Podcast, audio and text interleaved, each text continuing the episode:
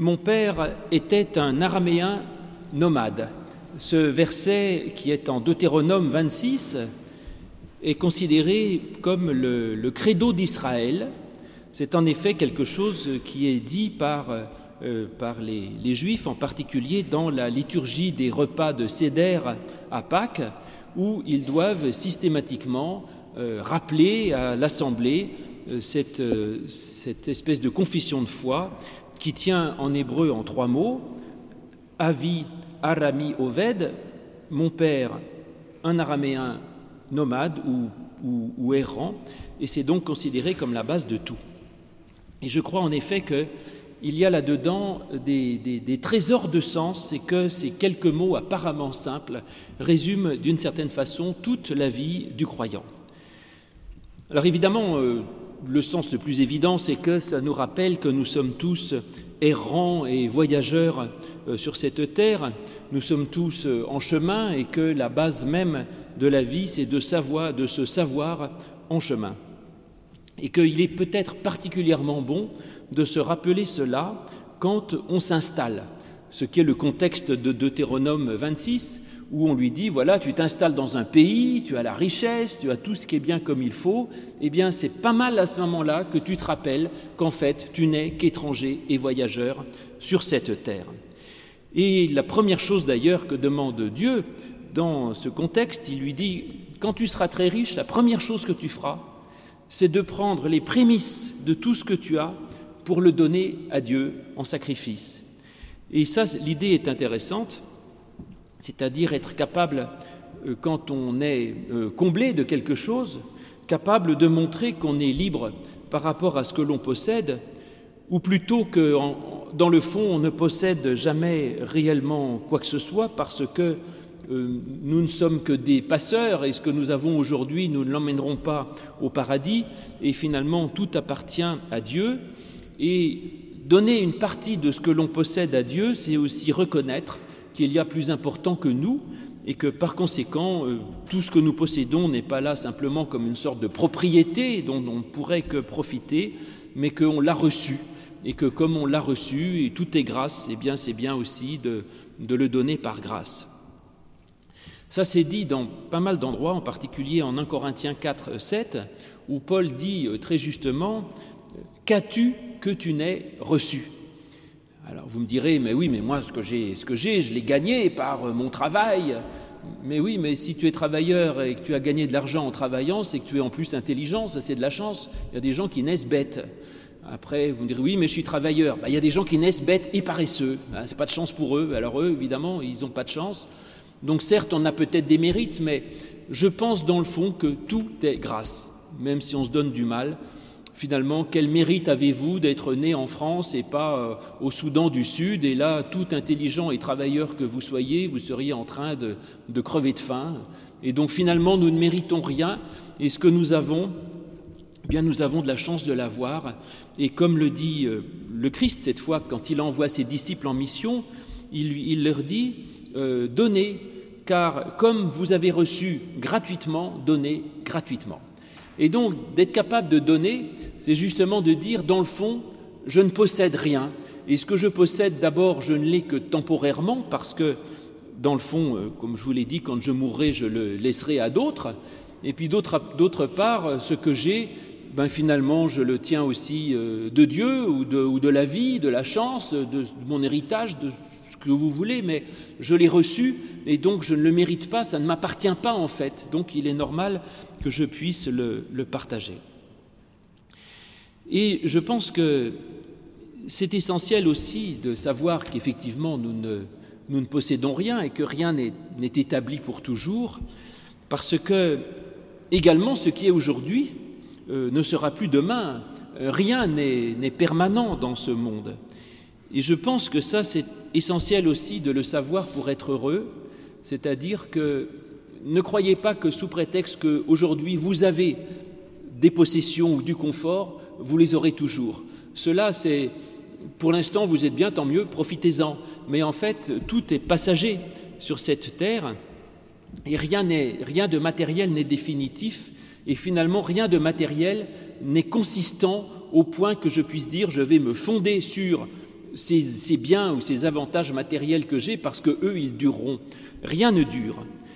Et ça, c'est ce que enseigne en particulier la, la, la, pensée du bouddhisme zen avec ce qu'on appelle la théorie du non-être et qui pousse un peu à bout la chose et qui dit en fait euh, rien n'est rien et qu'on a l'impression, même dans ce monde, que les choses matérielles euh, ont une consistance ou une existence euh, qui dure, et le bouddhisme zen dit non. Même par exemple ce banc sur lequel vous êtes assis, eh bien pour le bouddhisme zen, il n'est pas. Parce qu'aujourd'hui c'est un banc, mais hier c'était un arbre, et avant d'être un arbre c'était une graine, et puis aujourd'hui c'est un banc, mais, mais il ne vivra pas éternellement ce banc. Demain, il sera brûlé ou pourri ou mangé par les termites ou il sera vendu et, mis je ne sais où dans une décharge, il disparaîtra. Et donc en fait, ce banc n'est rien, ce n'est qu'une apparition fugace d'une réalité qui hier était autre chose, demain sera autre chose, qui hier n'était encore avant rien et qui demain ne sera plus rien. Et par conséquent, rien n'est euh, définitif dans ce monde. Et donc le seul moyen de vivre heureux et adapté dans ce monde passager fondamentalement, eh bien c'est euh, d'être en mouvement et d'être toujours capable de s'adapter. Et ça c'est la grande force, je crois, du discours biblique qui a toujours valorisé les, euh, nomades par rapport aux sédentaires. C'est une grande querelle hein, dans l'Orient et en particulier dans la Bible, il y a les, nomades et les sédentaires. Et la querelle commence très tôt, puisque Adam et Ève, et, euh, non, Caïn et Abel, c'est cette querelle, puisqu'en effet, euh, Caïn offre des gerbes, attendez, je ne me trompe pas, oui, c'est ça, Caïn offre des gerbes de blé, donc il est cultivateur, donc il est sédentaire. Et Abel offre des, des, moutons, donc il est euh, éleveur, donc il est nomade. Et déjà, il y a cette antinomie entre les nomades et les sédentaires et la Bible systématiquement se met du côté des nomades. Pour ça que cette confession de foi qui dit Rappelez-vous, mon père était un araméen nomade. Et même quand tu t'installes, même quand tu crois que tu es installé tranquille et que tu es bien installé, etc., rappelle-toi que tu n'es que nomade, passager sur cette terre, étranger et voyageur, comme le dit l'épître aux Hébreux. Parce que être nomade, euh, c'est aussi être, être pèlerin. Là, la tradition chrétienne a repris cela. On dit plus nomade, on dit pèlerin. Et là encore, malheureusement, le Moyen Âge a voulu codifier cela en disant vous êtes pèlerin. Bon, alors il faut que vous preniez un bâton et que vous alliez à Saint-Jacques-de-Compostelle. Puis quand vous aurez fini ça, vous irez à Rome. Mais pèlerin, c'est pas ça. Pèlerin, c'est dire toute la vie chrétienne, c'est d'avancer, de marcher, de bouger et de ne pas être de ne pas rester là où l'on est. Et l'idéal du peuple hébreu, c'est un peuple de pèlerins. Il est en train de marcher dans le désert pendant 40 ans et en fait, il n'arrive jamais. Et même quand il arrive dans la terre promise, eh bien, c'est pas fini et continue de se battre et d'être obligé de reconstruire quelque chose. Et donc tout dans la Bible, toujours, nous sommes convoqués, invités à être euh, en mouvement et en chemin. On le voit aussi dans, l'Évangile, où Jésus a parfois même un, mot très dur que, que pourrait réexpliquer une autre fois, quand quelqu'un dit Laisse-moi m'arrêter pour d'abord euh, enterrer mon Père. Et Jésus lui dit Laisse les morts enterrer les morts et suis-moi, c'est-à-dire ne laisse rien t'arrêter dans ton chemin. Bon, d'accord, euh, concrètement, enterrez qui vous voulez, mais, mais ne restez pas assis sur le bord du chemin, sinon vous êtes mort. Toujours être en avant, toujours être en marche et en mouvement D'ailleurs, quand euh, Jésus fait marcher Pierre sur l'eau, vous savez, donc euh, il lui dit Viens vers moi. Tant que Pierre marche vers Jésus, il marche sur l'eau, il traverse des océans, il traverse ce qui semblait euh, être en mesure de le détruire. À un moment donné, Pierre s'arrête et là, il s'enfonce. Eh bien, je crois que c'est vrai, parce que vivre, c'est être en mouvement, et dans la vie, qui s'arrête meurt. Et accepter d'être en mouvement, accepter d'être toujours nomade, c'est accepter de toujours être en mesure de s'adapter. Et la grande, la grande erreur, je crois, de notre monde, c'est de croire que les choses pourraient rester comme elles sont. C'est finalement, il y a un matérialisme ambiant dans notre monde qui nous fait croire que le monde est immuable et par conséquent, dès qu'on s'aperçoit que le monde n'est pas immuable, ça génère une angoisse redoutable. On se dit, mais c'est affreux, peut-être que la température va changer sur la surface de la Terre, mais quelle angoisse parce que moi, je ne veux pas que ça change. Il faut que tout reste au degré près, comme ça a toujours été, enfin toujours d'ailleurs, depuis 100 ans ou 200 ans, je n'en sais rien. Et puis on se dit, la culture française, c'est ce que c'était en 1850. Aujourd'hui, ah, il y a des musulmans qui arrivent, notre culture évolue, mais quelle angoisse Et donc on est sans arrêt dans l'idée que finalement, on met notre confiance dans une sorte de chose matérielle immuable, et dès qu'on s'aperçoit que ce qui est immuable ne l'est pas, ça crée une angoisse terrible. Nos retraites ont toujours été comme ça, je ne veux pas que ça change. Alors si ça change, c'est une angoisse affreuse. Euh, mon épargne, je ne veux pas que l'inflation, je ne sais pas quoi, la diminue. Et donc tout cela génère des angoisses terribles. On veut figer les frontières, on veut que tout reste absolument comme c'était, que la culture reste la même, que les pays restent les mêmes, que les populations restent les mêmes, que notre argent reste le même, que tout reste semblable, eh bien c'est impossible. Ça, c'est la théorie du non-être zen. Ce qui est aujourd'hui n'était pas hier, et ce qui est aujourd'hui ne sera pas demain, parce que, comme le disaient déjà les grands philosophes grecs, euh, Héraclite, tout coule et on ne se baigne jamais deux fois dans les mêmes eaux de la même rivière. Donc, il n'y a pas de solution pour vivre heureux, c'est d'abandonner cette espèce de croyance que le monde matériel devrait rester le même, et pour ça, il faut sans arrêt avancer, marcher, être en mouvement et s'adapter. Et je pense que d'accepter que le monde soit en mouvement et que de se mettre soi-même en mouvement pour s'adapter au monde, c'est le seul moyen de vivre heureux et de dépasser toutes sortes d'angoisses que le monde matériel euh, nous impose.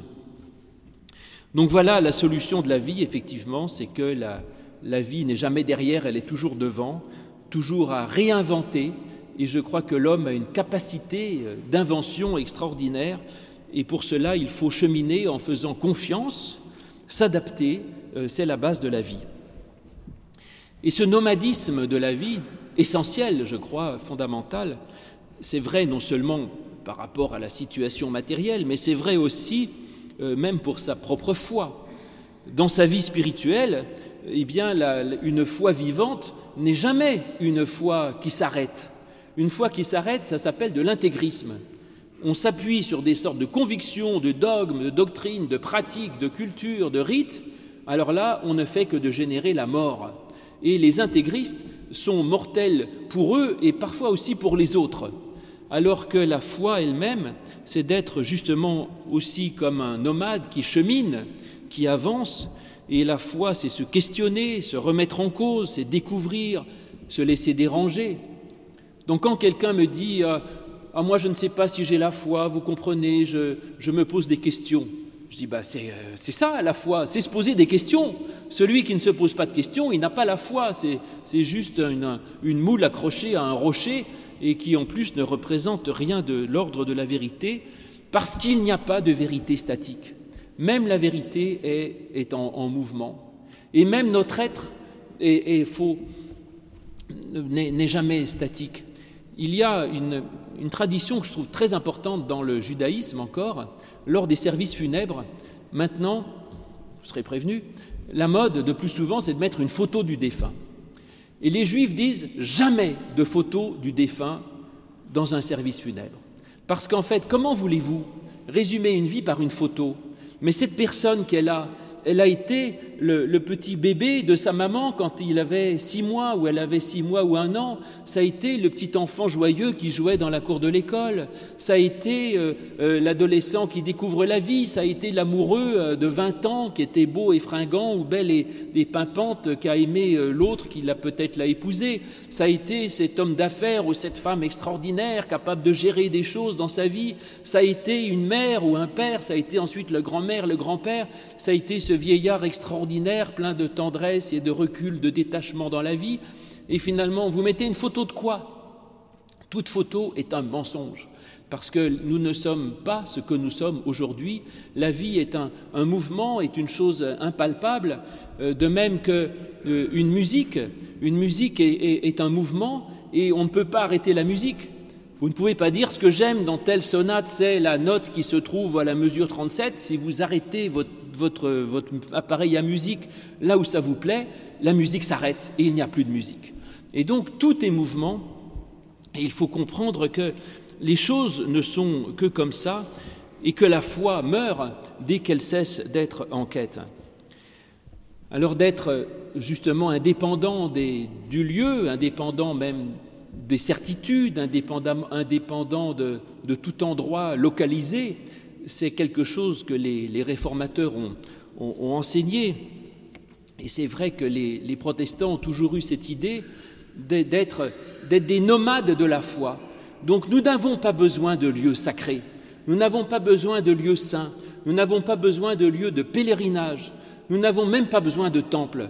Les protestants n'ont pas besoin de lieux déterminés où il y aurait une présence particulière, euh, sainte ou autre chose, parce que les protestants, comme les juifs, emportent leur Dieu avec eux dans leur cœur.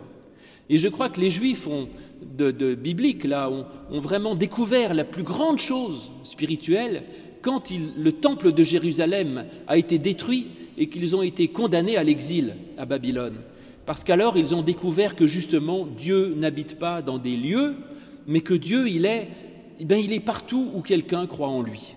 Et que Dieu il habite pas dans une maison ou dans le lieu, mais il habite dans le cœur de l'homme.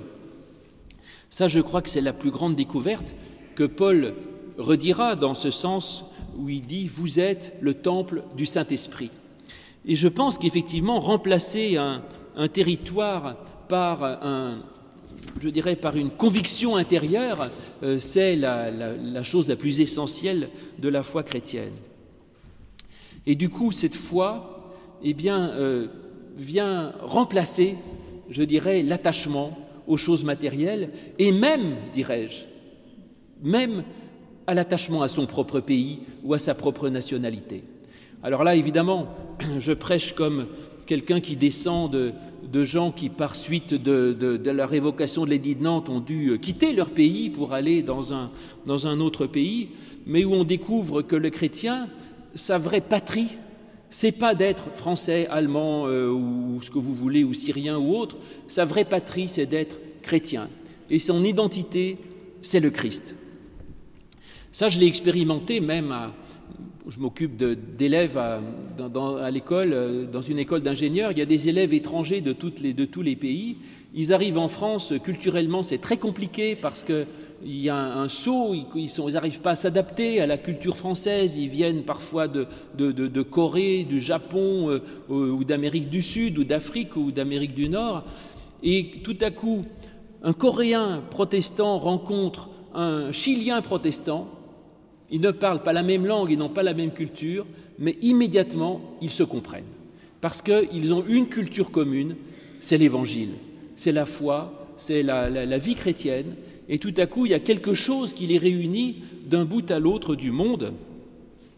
Et ça, c'est, je crois, absolument euh, une découverte pour moi essentielle, parce que nous avons à comprendre que, dans le fond, nous sommes toujours un peu étrangers au pays dans lequel nous sommes et que notre patrie, ce n'est pas notre pays, mais c'est d'être euh, d'être chrétien, ce qui fait que même l'accueil de l'étranger euh, dans, un pays, c'est pas de dire ah ben tiens moi je suis bien de ce pays et je suis gentil, je t'accueille, mais c'est dire mais dans le fond moi aussi je suis étranger parce que nous sommes tous des étrangers d'une certaine manière. Et ça, c'est vrai, cette adaptation, elle est vraie, elle est importante pour notre vie spirituelle, mais c'est vrai aussi à l'échelle au-dessus pour la religion en général. La religion, le christianisme, ne pourra survivre dans le XXIe siècle que s'il s'adapte, que si on comprend que les formulations du Moyen Âge et du XIIIe siècle de la foi ne peuvent plus fonctionner aujourd'hui, et que la foi doit être, dit euh, autrement, et il faut aujourd'hui euh, retrouver justement cette, euh, cette façon d'avancer avec le monde et que notre Église ne vivra que si elle s'adapte, ce qui est le, credo, je dirais, de tous les vivants. Mais ce verset, mon père était un araméen nomade, décèle d'autres trésors cachés. Parce que ce que je vous ai dit, c'est à peu près, je pense, ce que vous trouveriez dans n'importe quelle prédication d'un de mes collègues sur ce passage. Mais néanmoins, il y a là-dedans des choses beaucoup plus importantes qui n'apparaissent pas au premier regard, et c'est là où ça commence à m'intéresser, parce que d'abord on peut avoir l'esprit euh, questionneur et dire mon père était un araméen nomade. C'est qui ce père? Là, la question devient plus compliquée. Qui est le père araméen nomade dont parle le texte? Est-ce que c'était euh, Jacob, qui effectivement est venu en Égypte avec la famine et avec ses onze fils, puisque Joseph était déjà là-bas, qui a dû s'expatrier? Ou est-ce que c'était plutôt Abraham? C'est ce qu'on pense habituellement. Plutôt Abraham, pourquoi pas? Oui, mettons Abraham. Abraham, effectivement, va à Sichem, puis il est poussé en Égypte, là aussi par la famine. Donc si c'était Abraham, je me souviens que j'ai eu un ancêtre qui a souffert et qui a été obligé lui aussi de s'expatrier. Est-ce que c'est important de le savoir? Oui, peut-être. Il est bien certainement de se rappeler aussi que on descend de gens dont la vie n'a pas toujours été simple et que par conséquent, c'est pas mal aussi d'éviter de, se plaindre. Parce que quand on voit des gens qui disent Ah, mais vous vous rendez compte, si la température de la planète réchauffe, il y aura des mouvements de population et peut-être des guerres. Ah, bon, bah écoutez, ça, c'est une grande nouvelle. Parce que vous savez, je crois que depuis, euh, depuis 2000 ans, il n'y a jamais eu 50 ans de suite sans guerre. Donc, euh, des guerres, il y en a eu d'autres. Hein. Et nos parents, nos grands-parents ont survécu à des guerres absolument redoutables. Et par conséquent, c'est pas mal peut-être de se souvenir que euh, il y a toujours eu des événements difficiles sur Terre. Euh, nos ancêtres en ont eu d'autrement certainement plus difficiles. Et après tout, ils ont réussi quand même à, à faire leur vie, comme Abraham, qui a eu des difficultés, mais qui jamais n'a été abandonné euh, par Dieu, parce que Abraham a vécu dans tous ces événements dramatiques avec cette espèce de confiance en Dieu, et on peut garder cette confiance aujourd'hui en sachant qu'avec Dieu, eh quels que soient les événements matériels ou dramatiques, tout ce que vous voulez, ça peut être n'importe quoi, avec Dieu, la vie est toujours possible, le bonheur est toujours possible et l'amour est toujours possible. Mais continuons. Si ce père est Abraham, pourquoi est-ce qu'on nous dit qu'il est araméen? Parce que ça, c'est pas vrai. Abraham n'était pas araméen. Donc, ça pose une question. Les Araméens, c'était les ennemis d'Israël. Israël les détestait, les Araméens. Euh, L'araméen, c'est l'étranger par-dessus tout.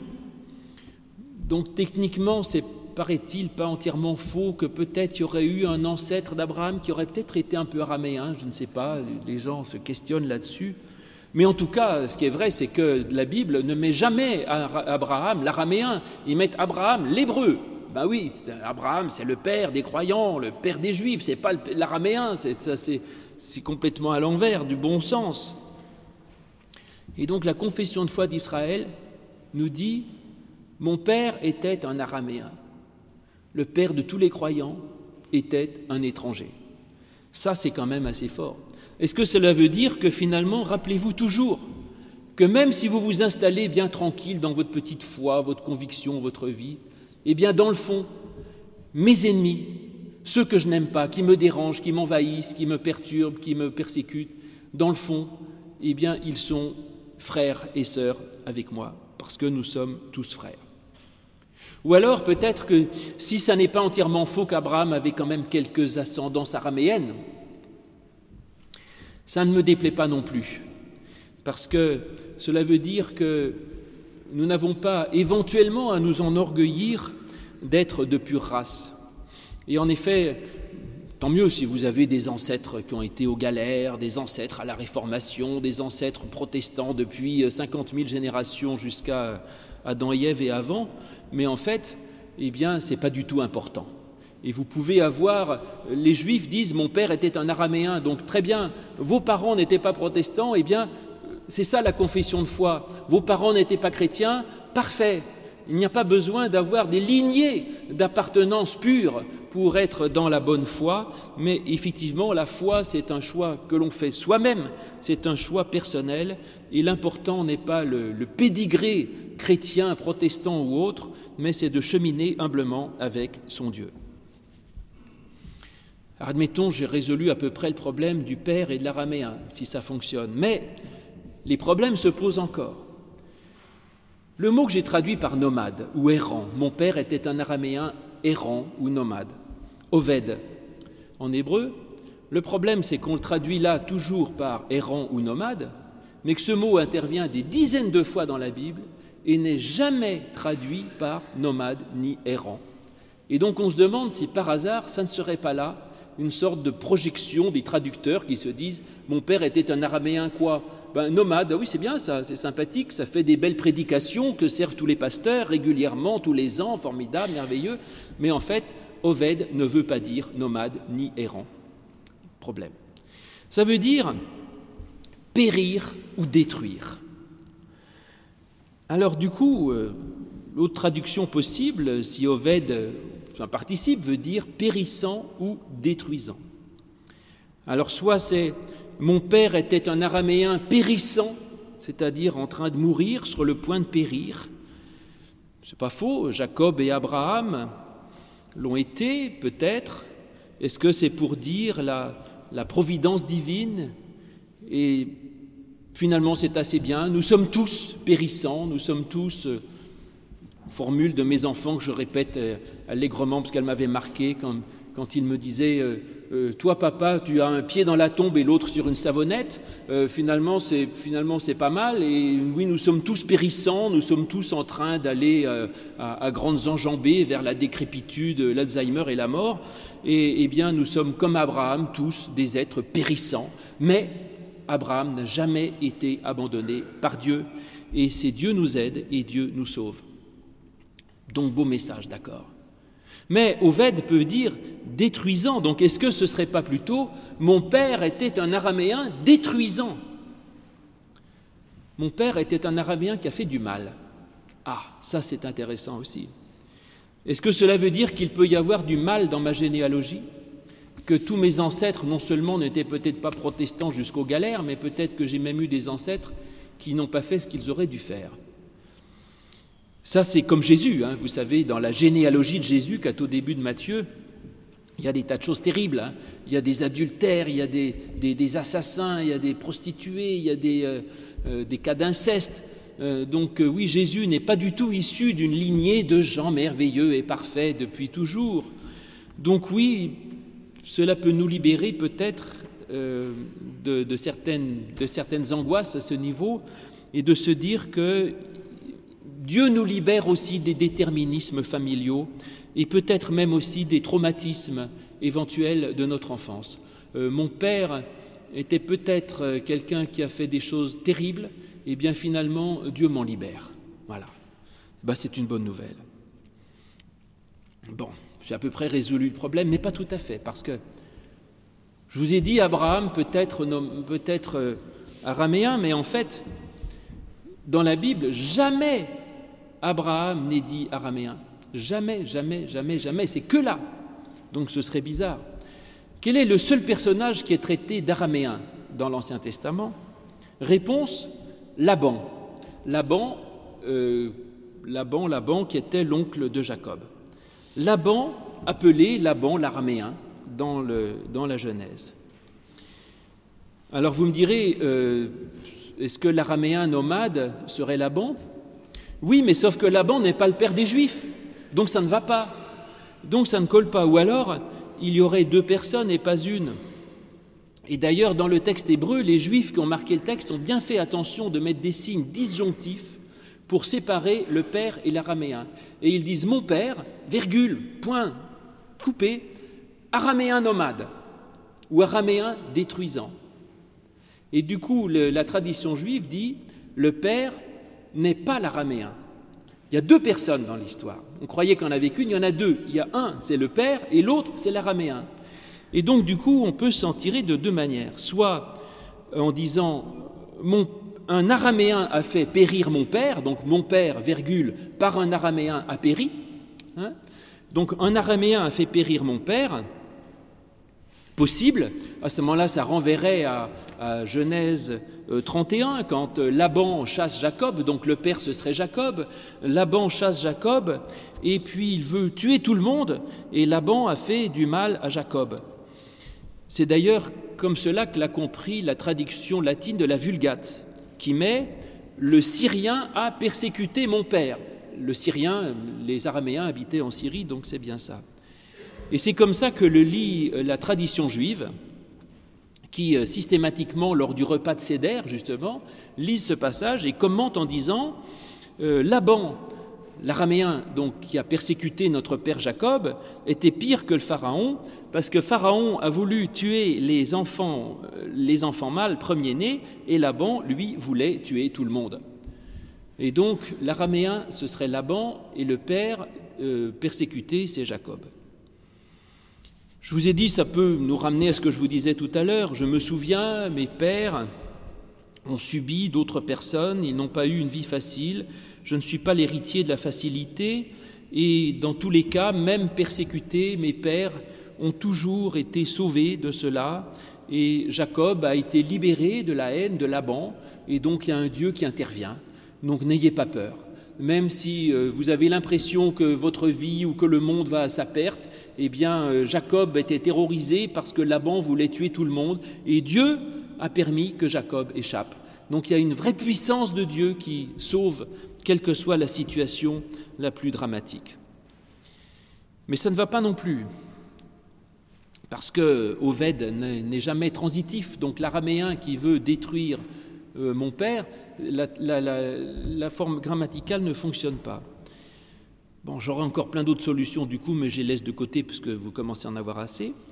Et je vais juste par la manière avec laquelle, du coup, la traduit la Septante, la traduction grecque antique, qui elle a traduit par Mon père a abandonné la Syrie. Vous voyez Alors la Syrie, oui, je vous ai dit, la Syrie, c'est le pays des Araméens. Donc il dit Mon père a euh, du coup, c'est lui qui est le sujet de euh, qui, laisse tomber, qui détruit, qui abandonne. Donc, mon père a abandonné euh, l'Araméie, enfin le pays des Araméens, donc la Syrie. Ça, c'est vrai historiquement, hein, parce qu'Abraham habitait à Our en Chaldée. Ensuite, il monte jusqu'en Syrie pour redescendre ensuite à Canaan. Et donc, Abraham, effectivement, à un moment donné, quitté la Syrie même s'il n'était pas syrien, euh, pour euh, aller au pays de la terre promise. Et ça, on peut dire que Abraham a bien fait, parce que parfois il y a effectivement des, origines mortifères dans notre vie, eh bien il faut les quitter. Et donc c'est une bonne idée. C'est une bonne idée effectivement de fuir le mal et les mauvais endroits et de savoir se s'en aller quand euh, ce n'est pas bon, quitter ce qui n'est pas bon, et dans sa vie être capable de faire ce ménage, de dire ça c'est pour moi mortifère, eh ben je l'enlève. C'est parfois absolument essentiel. Et puis savoir effectivement se déplacer, avoir le courage de, de rompre avec ce qui nous fait du mal ou ne sert à rien. C'est peut-être ça l'exemple de tous les croyants, Abraham, savoir épurer sa vie, aller dans les bons endroits, et puis se laisser porter par ses convictions comme Abraham, qui quitte son pays, quitte son héritage, quitte sa famille, et qui va cheminer vers là où Dieu l'envoie, parce qu'il n'y a pas de plus grande joie que de choisir sa vie, de cheminer avec son Dieu, de marcher par la foi, et comme le dit l'Épître aux Hébreux, que effectivement que c'est par la foi qu'Abraham a quitté tout son pays et que par la foi que tous les autres ont su qu'il n'était qu'étranger et voyageur sur la terre, et finalement quels que soient les détails de, ce, petit verset sur l'araméen nomade, nous rappelle juste une chose, c'est que dans tous les cas, nous sommes invités à cheminer et que dans tous les cas, nous ne sommes jamais abandonnés par un Dieu qui chemine avec nous et qui nous emmène sur un chemin qui, quelles que soient les rugosités du terrain, un chemin qui mène vers un pays où ruisselle le lait et le miel, c'est-à-dire vers le bonheur et la joie. Amen.